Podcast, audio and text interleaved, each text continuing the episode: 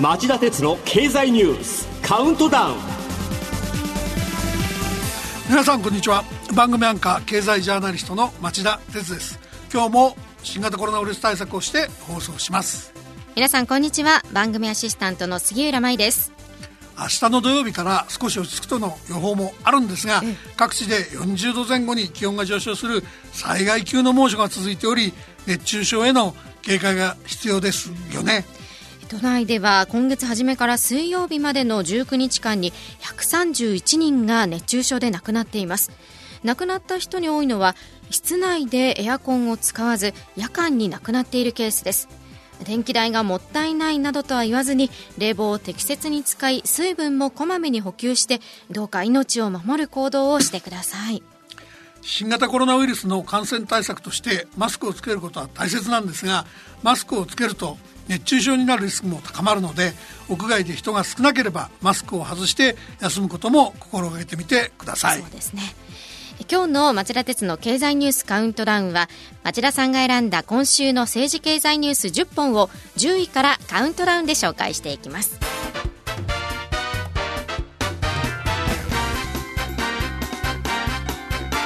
町田鉄の経済ニュースカウントダウン第10位のニュースはこれです。国がコロナワクチンの賠償責任を肩代わり海外企業からの調達を円滑に進める狙いで新法制定へ。新聞各紙の報道によりますと新型コロナウイルスのワクチンを接種して副作用による健康被害が生じた場合の賠償責任について政府は製薬会社の責任を肩代わりするための新法を秋の臨時国会で整備する方針です。政府が進めるワクチン確保のための交渉で複数の海外メーカーから求められていることから迅速なワクチン確保には欠かせないと政府が判断したと各紙は伝えています。前例としては2009年に新型インフルエンザの流行を受けてワクチンを緊急輸入した際に海外メーカーの損失保証を可能とする特別措置法を整備したほか2011年の予防接種法改正でも同様の規定を設けてたんですがこうした規定は2016年にすでに執行しています。はいで、このケースは緊急措置としてやむを得ないと思います。ですが、何でもかんでも拙速でいいってわけではないですよね。ここで指摘しておきたいのは、コロナショックで苦境にあるテナントへの家賃支援金の、えー、給付の遅れなんです。6月12日に成立した今年度の第二次補正で2兆242億円の予算を確保したにもかかわらず手続きの複雑さなどから今週月曜日時点での給付額はわずか1%程度にとどまってるっていうんです。はい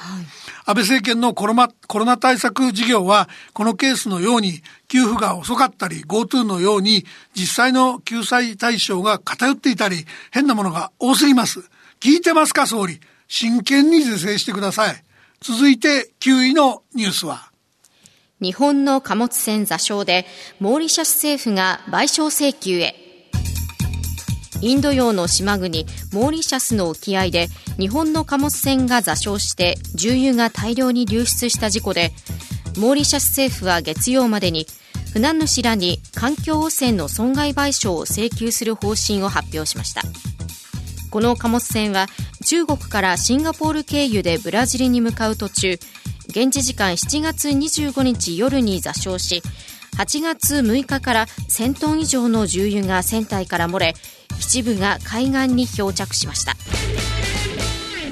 沿岸部には国際的に重要な湿地を保全するラムサール条約に指定された区域もあり、モーリアス政府は今月7日、多様な野生生物が被害を受けて危機的な状況にあると、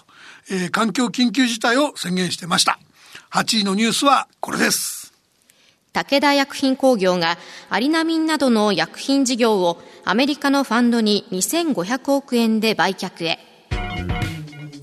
武田薬品工業がビタミン剤アリナミンなどの一般用医薬品事業をアメリカの投資ファンド大手ブラックストーングループに2500億円程度で売却する手続きを進めていることが分かりました。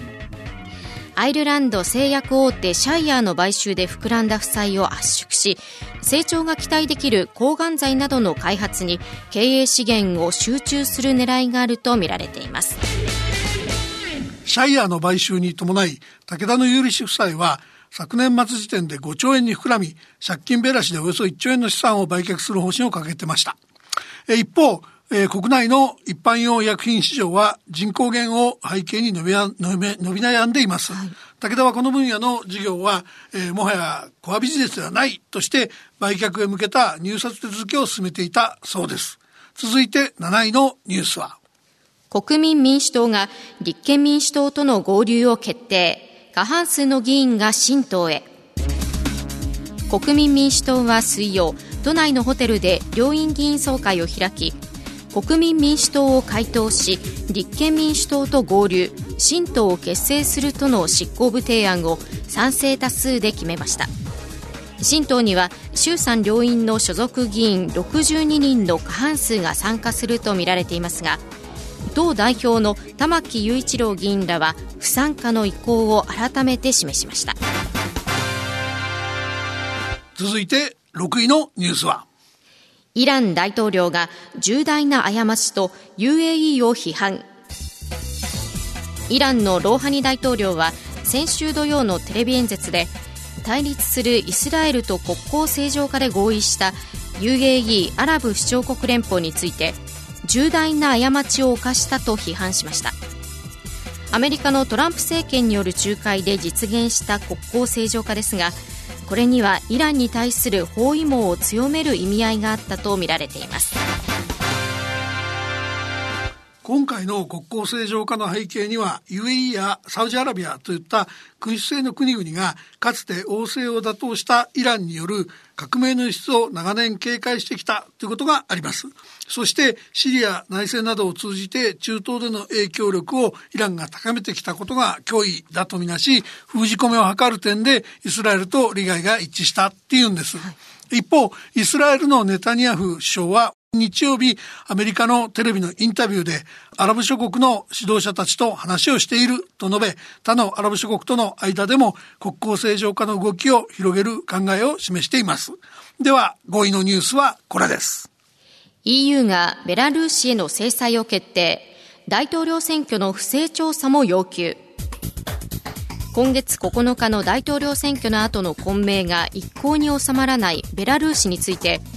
EU= ヨーロッパ連合は水曜緊急の首脳会議を開きベラルーシへの制裁を承認するとともに市民や報道の自由を支援するため資金援助を行うことを決めたと発表しました。ベラルーシでは今月9日の大統領選挙でルカシェンコ大統領が6選を決めたものの選挙で不正が行われたとしてルカシェンコ大統領に退陣を求める抗議デモやストライキが続いており当局がデモの参加者に暴力を加える事態になっていました。EU はこの選挙結果も認められないとして透明性のある調査が必要だとの認識でも一致しています。ー、さらに EU 各国の首脳は民主的に行われる政権交代を支持するとともに全ての勢力はこのようなプロセスを支援しなければならないとの見解を示しルカシェンコ大統領に対する軍事的支援の用意があるとしているロシアを牽制しました。ですが、ベラルーシは、えー、旧ソビエト連邦の一角ですから、えー、ルカシェンコ大統領の退陣は、プーチン大統領の権力基盤にも微妙な影響を与えかねず、速やかな解決に向かうとは考えにくい状況です。続いて4位のニュースはこれです。上場企業4月から6月の純利益が57%減少で7四半期連続のマイナス。日本経済新聞社が先週金曜までに4月から6月期の決算発表を終えた主要1703社を対象に集計したところ純利益の合計額は4兆575億円と前年同期前の年の同じ期に比べて57%減少し7四半期連続で前年同期を下回りました。赤字だった1月から3月期よりは改善したものの新型コロナウイルスの蔓延に伴う世界経済の停滞から自動車や航空運輸、鉄道などの運輸関連を中心に幅広い業種で業績が悪化しました。自動車は損益の悪化額が全業種の中で最大。企業ごとに見ても損益の悪化額のワースト3がトヨタ自動車、日産自動車、ホンダでした。トヨタの純利益は74%減でコストカットで最終黒字を確保したもののグループの世界販売台数はおよそ3割も落ち込んでます。航空運輸では日本航空と ANA ホールディングスで合わせておよそ2000億円の最終赤字。乗客数が大きく減った上、航空券の払い戻しも重荷になりました。鉄道の利用客も激減しており、JR 東日本や JR 東海も大幅赤字に転落。大手私鉄も揃って赤字でした。反対に好業績の企業もあります。次世代通信規格 5G のえー、本格化に伴い半導体製造装置の東京エレクトロンやディスコが好調。あとコロナ禍の巣ごもりに伴うゲーム需要拡大を受け、任天堂やスクエアエニックスホールディングスは増益でした。それから金融ですが、上場する地方銀行78行グループは連結最終損益が全体の6割に当たる48行で前年同期に比べて減益または赤字になりました。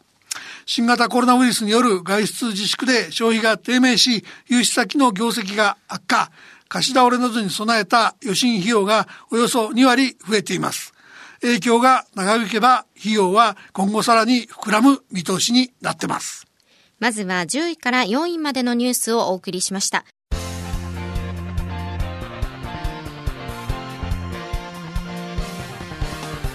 町田鉄の経済ニュースカウントダウン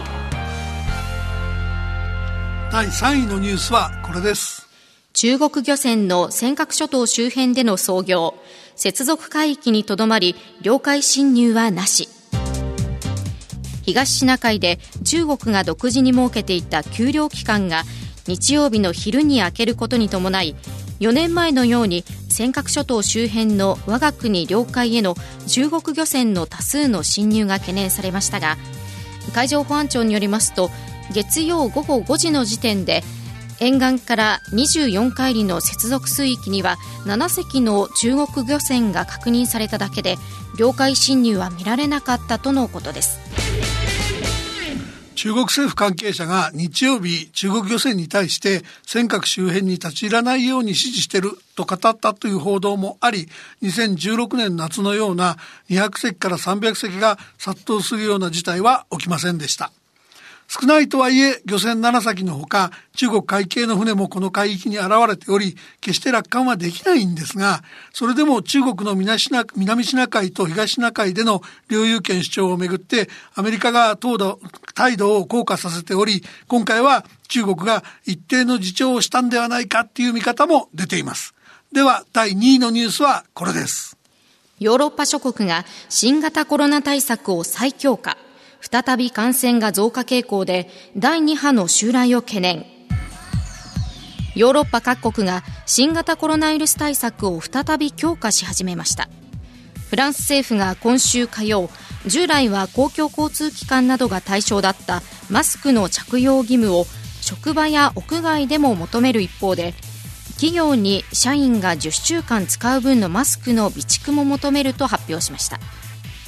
またこれに先立ち行動制限を6月まで順次解除していたスペインは先週金曜ディスコの休業や飲食店の営業を午前1時までとするなどの方針を明らかにしました。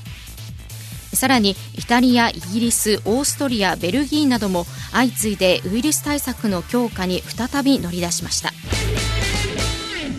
どうしてヨーロッパ諸国はコロナ対策を強化しているんでしょうか？理由は3月から5月頃の爆発的な拡大の後落ち着いていた感染が再び増えてるからなんです、えー、フランスは6月中旬の1日あたりの新規感染者数が、まあ、400人から数百人前後だったんですが最近では1000人から4000台4000人台に増えてます、ただ各国とも大規模なロックダウンと仕草を再び実施する余裕はあまりないんでマスクや飲食店の営業制限など対象を絞った対策で再度の爆発的な感染拡大をなんとか防ごうとしているところですね。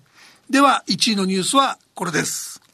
4月から6月期の年率換算の実質 GDP がマイナス27.8%と戦後最悪に。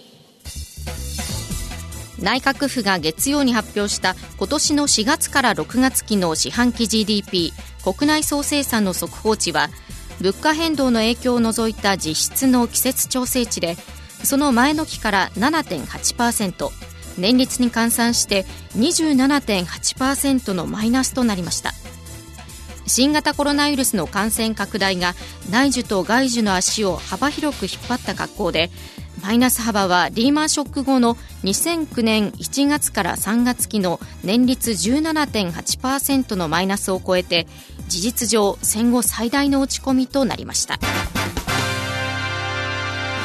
日本の GDP は税率を10%に引き上げる消費増税を実施した2019年10月から12月期から世界貿易の縮小もあり、すでに減少に転じてました。このため今回で3四半期連続のマイナス成長になりました。ちなみに年率換算の GDP 金額は485兆円で2012年10月から12月期以来7年半ぶりに500兆円割れになってんです。コロナショックなどがどのようにコロナショックがどのように災いしてこのような惨憺たる結果になったのかこの後17時35分からの町田鉄の経済ニュース深掘りでじっくり検証したいと思います。以上、町田さんが選んだニュースを10位からカウントダウンで紹介してきました。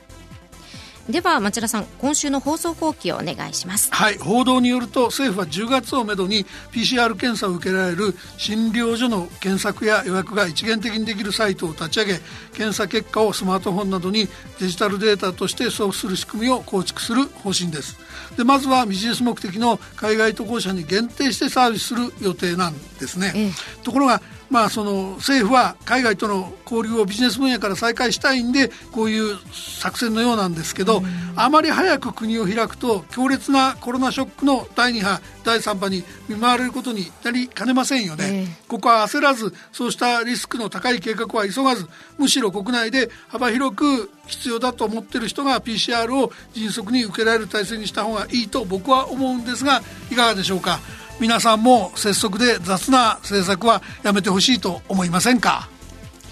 それではこの後夕方5時35分からの町田鉄の経済ニュース深掘りで再びお耳にかかりましょ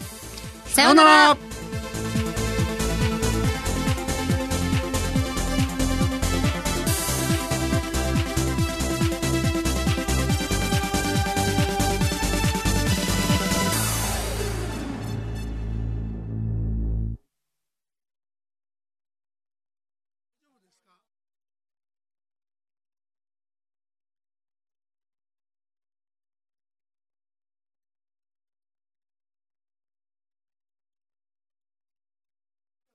ニュース日曜日は